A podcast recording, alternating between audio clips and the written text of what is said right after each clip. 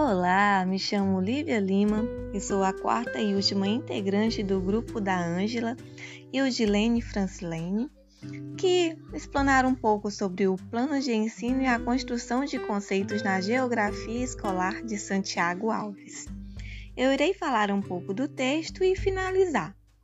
Bem, logo no início do texto, há uma observação de Kischer, ligada ao uso fechado do livro didático. Mas como assim, Lívia, o uso fechado do livro didático? Bem, é quando o professor se prende apenas ao conteúdo que está no livro didático, deixando a aula enfadonha. A criança, em qualquer faixa etária, gosta de novidades. E Kischer deixa bem claro: é preciso expandir. E a partir daí me questionei: seria então a melhor metodologia para ensinar geografia?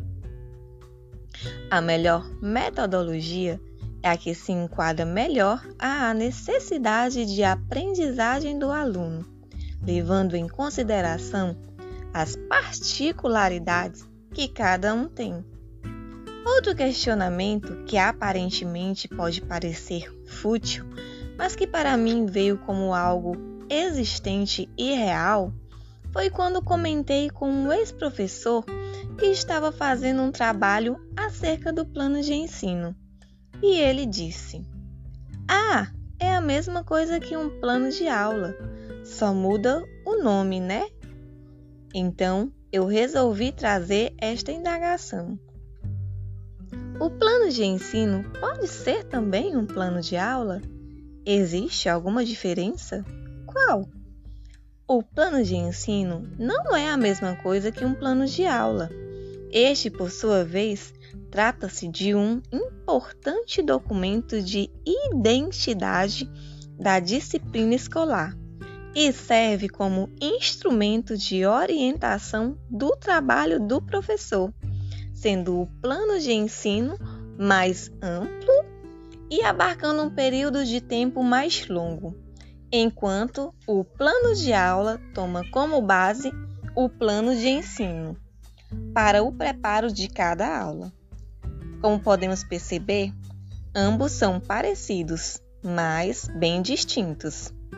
E será que existe um modelo pronto de plano de ensino no texto, Libânio até apresenta um modelo de plano de ensino que pode servir como orientação de como se estruturar o mesmo. Porém, ele deixa bem claro que cabe ao professor ter a autonomia para construir a partir da sua realidade escolar. Tudo começa a fazer sentido quando tudo se alinha. O que ensinar? Como ensinar?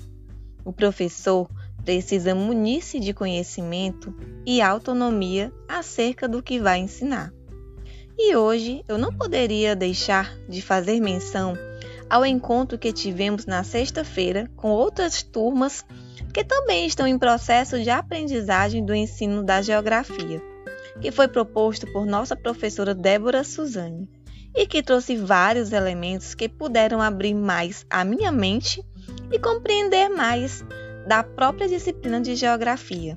Foram conteúdos bem explorados pela professora convidada Daniele Gomes.